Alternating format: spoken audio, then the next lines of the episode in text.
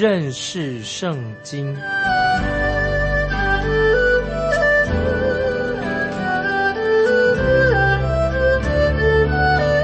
认识上帝的话，把上帝的话带到全世界。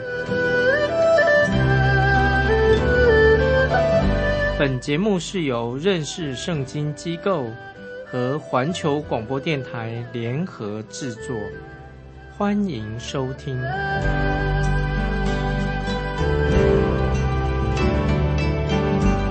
亲爱的听众朋友，你好，欢迎收听认识圣经。我是麦基牧师。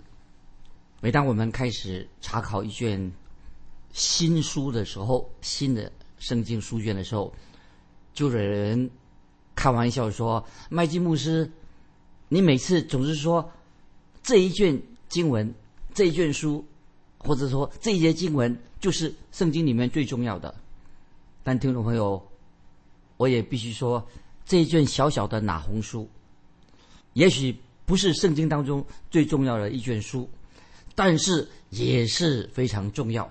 因为这卷书，既然是已经放在圣经里面了，因为就是神的话，所以一定有一个非常明确的目的。我敢说，很少人曾经听过用拿红书这卷书作为讲道的题目。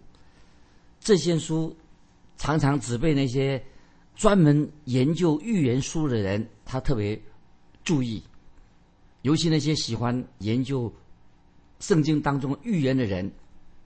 说，他们就举例说，《拿红书》二章四节啊，我们先看做一个说明，《拿红书》二章四节就是那些喜欢研究圣经预言的人说，你看，《拿红书》二章四节这样说：车辆在街上疾行，他们看到这些经文的时候啊，他说：“哦，你看，这个就预言到未来。”会有汽车的发明，就是说将来会有先知拿红已经预言的，将来会有汽车的发明。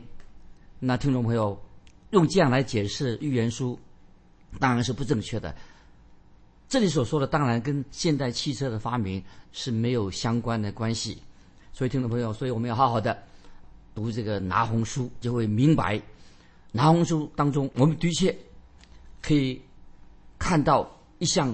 值得我们注意的预言，预言就圣经的话，这个预言已经完全的应验了，并没有过时。但是这个事情已经完全的应验了，以后你看就了解了，再解释就了解了。首先，我们对拿红书的作者拿红，其实对他的背景我们知道的不多，但是我们知道拿红书它只有一个重要的主题，这个主题是什么呢？就是尼尼微城将要被审判。这是拿红书的主题，尼尼微城将要被审判。尼尼微，听众朋友大概应该是知道，是亚述帝国的首都，亚述帝国的首都尼尼微城。拿红先知他的预言就是讲到这个主题，而且这个所预言的这个主题已经应验了。那么这卷书对我们今天的听众朋友有些什么话要说呢？有什么重要的教训呢？我们怎么样把？拿红书的信息应用在我们现代的生活当中呢？当然，拿红书有重要的信信息对我们说话，因为每一卷圣经，记得每一卷圣经的每一卷书都有神要传给我们的信息，而且有些信息特别是要针对我们说的，所以我们可以说圣经上每一卷书，包括拿红书，都有信息要传给我们。拿红书的作者就是拿红先知。拿红名字啊，这个拿红这这个名字是什么意思呢？拿红的意思就是安慰者的意思，安慰者的意思。但是拿红他所传的信息却是神审判的信息，所以拿红这个名字意思是安慰者，但是他所传的信息是什么呢？是神审判的信息。拿红他的名字对我们今天的人有些什么特别意义呢？他怎么会成为？安慰者呢？这是我们要想一想的问题。就是要看我们怎么样来看关于神的审判。听众朋友，不晓得你对神的审判有一些什么样的看法？如果这个审判是针对那些你最害怕的敌人，或者这个审判是针对那些辖制你的敌人，那么这样的审判一定会让你的心得到安慰。你说是吗？在拿红书的第一章第一节就可以确认拿红这个人，他这是这个书的作者。拿红书第一节就这样说：论尼尼微的末世，就是伊勒哥斯人拿红所得的末世，这是第一节说的，一章一节。论尼尼微的末世，就是伊勒哥斯人拿红所得的末世。伊勒哥斯人，他到底是谁呀？要确认这个城市，关于伊勒哥斯这个城市，有好几种不同的说法啊，听众朋友请请你注意。第一种说法就是说，伊勒哥斯是亚述国当中有一个城的名字，叫做伊勒哥斯城。那这个城市位于尼尼微城的北方，拿红先知很可能。就是住在那个地方，他从那个地方，伊勒哥斯向尼尼微城说预言，就好像后来的但伊里向巴比伦说预言一样。但是我觉得这种说法不太可能，不太可能。我认为这卷书的内容已经很清楚的告诉我们，拿红他并没有亲自自己去到尼尼微城。我也不认为说他拿红先知去到。尼尼微城那个地方，他没有去到那里。我也不认为先知拿红他蒙召要去尼尼微城。第二，另外另外一种说法，有人说在加利利有一个小村庄，一个小村子。这个小村子在加利利伊勒斯哥，就是加利利一个小村庄，那个是拿红出生的地方。但是这也是只是一个传说而已。那还有一个学者认为说，加百农就是就是伊勒戈斯的意思，就是说那个地方就是拿红先知所住的村子。那么这个说法也不正确，因为拿红不是出生在那个地方，他也不曾小时候也不曾住过这个地方。那么还有现在接下来我们看第三第三种这个说法，伊勒戈斯。就是在犹大国的南方有一个地方，在犹大国的南方叫做伊勒戈斯这个地方，这个地名叫做伊勒戈斯，所以伊勒戈斯它是一个也是当时一个很普遍的名字，但很多人认为说拿红他原本是出生在北国以色列，那么他对北国有很深很深的感情，后来呢，他们家人就。从北国搬到南国犹大的伊勒戈斯，那么伊勒戈斯是南国犹大的一个地名。那么后来拿红的家人，他们他们就住在这个犹大南方犹大国。那么他是后来就在南国犹大长大的。那么就第三种说法，因为写预言的人。一定很明显的，这个拿红书这个内容，一定知道是关于希拿基利攻打耶路撒冷历史。所以这个亚述国的王他是希拿基利，他攻打耶路撒冷的历史。所以写这个预言的人，他一定知道关于这方面的这个历史。所以从拿红书的第一章来看的话，看起来就是说这个作者。一定他是亲眼目击者，他写的时候是他亲眼看见这个事情，所以他把它记述下来。所以可以说到，当亚述的王啊希拿基利，这个时候他要在什么时候在南国犹大西西家做王的时候，他那个时候他要希拿基利王就要攻打犹大国，所以这件事情发生的时候啊，先知拿红。就是可能是他亲眼目睹了这件事情的发生，所以这样听众朋友你了解了吗？就表示拿红先知他因为刚才我们以上所说的都知道，先知拿红跟以赛亚先知、跟弥迦先知，他们都是一个同一个时代的人，这是很重要的，我们要了解。所以，先知拿红、以赛亚先知、弥迦先知是同一个时代的人。有些解经家都同意这种说法。那么我我个人啊，就是我讲的，我是我个人的，并不是这么确定，不是这么确定。一般来说，这些圣经保守派的学者，他提出来的日期是这个写作这个日期是什么时候呢？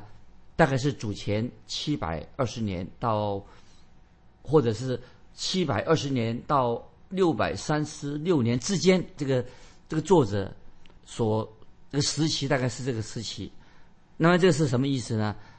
就是这些保守派的圣经学者认为，先知拿红就是在先知约拿之后一百年，就是先知约拿去尼尼微城去传道一百年之后，拿红先知才出来，这样的一种说法应当是比较合理。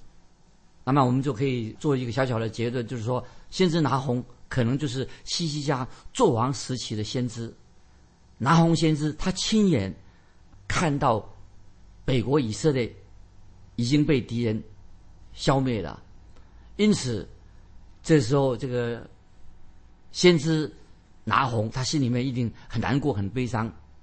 先知拿红也是为尼尼微城，他预言尼尼微城将来要发生的事情，就是尼尼微。曾要灭亡，他的丧钟响了，先知拿红就宣告神的审判，不久就会临到亚述的尼尼微城，亚述国将要会被完全的毁灭。当时亚述国的首都是什么呢？就是尼尼微，尼尼微是他的首都。所以先知拿红所说的预言，就是说神将要审判亚述这个国家。我自己很喜欢把约拿书跟拿红书放在一起来读啊！我要告诉你这个原因：为什么约拿书跟拿红书可以放在一起来读呢？因为我们知道，先知拿红出现的时间是在约拿先去到尼尼微城传福音，那时间在什么时候？在一百到一百五十年之间所发生的之后的事情，就是先知。拿红是后来出现的，他在一百或者一百五十年之前，那么曾经神差派先知约拿去到尼尼微城传福音。那么在这个一百一一百五十年一百至一百五十年之后，神才差遣先知拿红去再去传出信息来警告警告这个尼尼微这个国亚述国啊。所以我们这样可以这样说：当神叫尼尼下约拿去尼尼微城传神的信息的时候，很奇妙，听众朋友你都明白的。先知到尼尼微去传神的信息的时候，没有想到尼尼微城全城的人呐，居然他们悔改归向神了。就是说到尼尼微城百分之百的人呐，都听到。约拿传的信息，他们悔改的，所以这件事情在世界历史上从来没有发生过的事情。那么我们也找不到任何的事情所发生的事情啊，能跟尼尼微城啊所发的事情相比。因为那个时候，居然尼尼微城啊百分之百的人都回转归向神了。我不知道这件事情啊，对为什么会约拿去传福音，对亚述这个国家有这有这么大的影响。而且对尼尼微这个首都有这么大的影响，这么多人悔改的，那所以所以那时候约拿去传福音的时候，就是对亚述国产生了一个巨大的影响，因为几乎是百分之百的人呢已经回转归向神了，这是约拿书的这个信息。那么因此我们就会问了，那么以后呢？有人就会问了：那个这件事情，既然这么多人，亚述国啊，尼尼微城这么多人悔改，结局如何呢？那么他们会不会，既然是约拿去那里传福音，全城人信主的，那么他们的灵命是不是既然已经复兴了，会持续下去吗？亚述国岂不会是变成一个基督教的国家，把福音传传下去吗？但是听众们注意，尼尼微亚述这个国家后来并没有成为一个真正信靠真神耶和华的国家，所以这个答案很清楚了。先知约拿去传福音的时候，全国的信主的，但是经过一百年、一百五十年之后，他们却怎么样啊？没有继续成为一个敬畏神的国家。结果他们后来亚述国变成什么样子的？他们又回转到之前，他们去拜那些偶像，就回到之前拜异教。所以亚述国他们又变跟以前经过一百一一百年、一百五十年之后啊，又成为一个什么拜偶像的国家，非常残忍的国家，非常残暴的国家。所以我们可以知道，亚述国曾经他已经听过透过。约拿所传来的神的信息、神的福音，但是这一回经过一百一百五十年之后，先知拿红又向尼尼微城、向亚述国传福音，却带来了另外一个消息了。那么，听众朋友要注意，我不认为拿红先知啊，所以这是我的结论。拿红先知他自己他本人他没有去过尼尼微城，但是我相信先知拿红。他是住在南方南方犹大国的一个先知，我也认为先知拿红他从来没有离开过南国那个地方。那么，因为之前神已经差遣先知约拿去过尼尼微城了，为什么神这个时候不继续又差遣他啊拿红再去亚述国的尼尼微城呢？我们知道。这个原因我们不太晓得。我们知道神做传道神的方式，在历史上啊，神做工的方式有很多其他不同的方式。因为虽然我们知道神是永远不改变的神，但是神他有时他用不同的方式，会用不同的方式改变不同的方式去行大事。之前神差差遣先知约拿去尼尼微城，因为尼尼微城。当时是一个非常邪恶的大城市，他们那个时候并不认识独一的真神，所以当约拿去传福音，把悔改的信息传到那里的时候，全城人都回转归向神了。那时候我们读约拿书都知道，从做宝座的亚述王，一直到那些平民、农夫，全都听福音悔改的，因此神就赦免了尼尼微城。可是现在过了一百年或一百五十年之后，这个城怎么样？又回到之前那些拜偶像的老样子了，回到他的本性。听众朋友有些问说：为什么拿红先知不再去尼尼微城向他们传福音呢？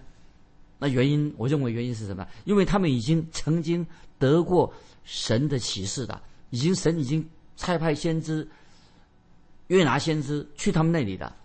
因为既然他们听过神的启示啊，当然后来他们又拒绝了神的启示了，所以他们就没有机会了。那现在我要引用新约福马太福音六章五十三节这些经文，听众朋友要做这个介绍拿红书的时候要注意马太福音六章五十三节主耶稣他所说的话，我们注意马太福音五六章五十三节记载主耶稣都提到，就是说提到什么呢？就是那些拒绝真光的人，都拒绝神的光的人。那么主耶稣怎么说？他说。你里头的光若黑暗呐，但黑暗是何等的大呢？这什么意思呢？就是一个人的里头的光，怎么会变成黑的，变成暗呢？好，所以耶稣说：“你里头的光若黑暗的，那黑暗是何等的大呢？”这是什么意思呢？一个人里头的光怎么会本来有光，怎么会变成黑的？光怎么会变成黑暗呢？是原因是什么呢？因为他们拒绝了神的启示，拒绝了神的话。所以我们这里可以。做一个结论说，亚述国曾经有过启示，神已经派约拿先知去过他那里，已经传福音给他们，已经有了神的启示。但是后来他们的结局会变成这个样子的，就是为什么呢？因为他们又拒绝了，虽然那个时候信了，后来又拒绝了福音。就是说到耶稣所说的：“你里头的光若是黑暗的，那黑暗是何等大的。”所以就说这个意思就是说。亚述国之前，他们有过神给他们启示，约拿去过那里，因为神已经差遣约拿去了，给他们传了悔改的信息。那么那个时候他们也很清楚的，的确悔改服侍永活的真神呐。那用一般来的话，用现代话说，他们已经有过灵命的复兴，他曾经有过的复兴，但是他们灵命那个时候复兴了，可是没有持续了很久。那么后来尼尼微城的人呐，又不再心又硬起来的，不再听神的话语的，所以这个时候。我们可以说，先知拿红，也许神说拿红，你要不要再去？拿红先知说，我不要去那里，我不想浪费我的时间，因为没有意义。因为尼尼微亚述国他们已经无药可救了。那么我们现在看到拿红书，他要神要拿红先知传什么信息呢？就是要传审判的信息。所以神要拿红要传审判的信息给尼尼微城。因为这个时候，拿述国、亚述国已经成为一个当时的强权的国家。那么，尼尼微城是亚述国的首都，他们也曾经之前听过神的话，可是经过一段时间以后，他们又离开了神了。那么，我我不知道啊，他们服侍神有多少的时间？但是经过了一百一百五十年之后，我们可以说知道说，原来已经悔改归向真神的。亚述国尼尼微城的人，他们又回到之前的老样子，他们又去拜偶像的。那么现在神就要差派啊，另外一个先知来的，就是先知拿红，要传讲什么呢？不再是像约拿以前传的信息，神要传审判的信息，然后传审判的信息，讲到神的审判。也许听众朋友你会问说：“哎呀，怎么会这个样子呢？”那神。这样做是对的吗？哦，以前一百多年前，一百五十年前啊，曾经派约拿去传福音给他们。那么现在，神为什么叫先知拿红啊，要传审判的信息给他们呢？神这样做啊，也许有疑问，也许听众朋友你也会有这种疑问。那神这样做，现在这样做是对的吗？那我们看，先知拿红会这样回答说：神这样做是正确的。神这样做也是良善的，神这样做也是一定有神的美好的旨意。所以现在听众朋友，我们知道，当你啊，我们认真的一起来读拿红书的时候啊，我们会心里面很震撼，觉得啊，拿红书的里面的信息啊，令人感觉到很震惊。因为为什么说会读拿红书的时候，我们心里面会觉得非常的震惊呢？因为拿红书是。彰显了神的另外一个属性啊！我们知道神的性情、神的属性，那么有不同的属性。拿红书彰显了神的什么属性呢？我们知道神的属性啊，神是爱，但是神还有一些其他的属性，什么？神也是公义的神，神也是圣洁的神，神也是良善的神。所以，我们今天基督徒，我们不但不要嘴巴靠啊，我们神是爱啊，神爱。爱我们知道永远不是的，神的属性是爱，但是神也是公义的神，神是圣洁的神，神是良善的神，但是神也是审判的神。所以到现在我们知道，神乃是按照他自己的原则来行事，按照神的原则来动工。我们知道啊，神是掌管这个宇宙的神，世界上所有的国家都在神的手里面。拿红书这卷书。正是对我们今天今天的国家跟今天的啊人，也是一个重要的警告，一个重要的信息要给我们。那简单的，我就下以下啊，我就是要给听众朋友，我们还没有开始正式的进到拿红书啊这个信息之前啊，我们给听众朋友一个简单的大纲。听众朋友如果有笔可以记下来，拿红书大纲是这样的：第一章的大纲。一到八节，记得拿红书一章一到八节，讲到神的公义跟神的良善，神是公义的神，良善的神。那么拿红书一章从第九节到第十五节，神要开始彰显神的公义，彰显神的良善，神要进行审判尼尼微城啊，这是一章九到十五节，并且一到一章的九到十五节。一方面是要审判尼尼微城，也要并且要把好消息传给犹大国。第二，第二第二第三章，然后说第二第三章内容是什么呢？说明了神定义要毁灭尼尼微城，目的是要彰显神的公义和神的良善。所以第二章我们就看到亚述国，这尼尼亚述国尼尼微城被毁了。第三章讲到神他所做的事情啊，神的行动，神神的审判啊是完全公义的啊。这是给听众朋友介绍啊拿红书的大纲，也简单的介绍南红书，还没有进到本文之前，让听众朋友有点了解。然后今天我们时间的关系，我们就到这里做告一个段落。那这里要问听众朋友啊一个问题，欢迎听众朋友想一想，呃，可以做一些回答。你认为问题是说，你认为神的公义跟神的爱这两项有冲突吗？那么啊，我再把这个问题问清清楚啊，听众朋友，你认为神的公义跟神的慈爱有冲突吗？神的公义跟神的审判，或神的慈爱、神的爱有矛盾吗？欢迎听众朋友来信分享你个人的意见。来信可以寄到环球电台认识圣经麦基牧师收。愿神祝福你，我们下次再见。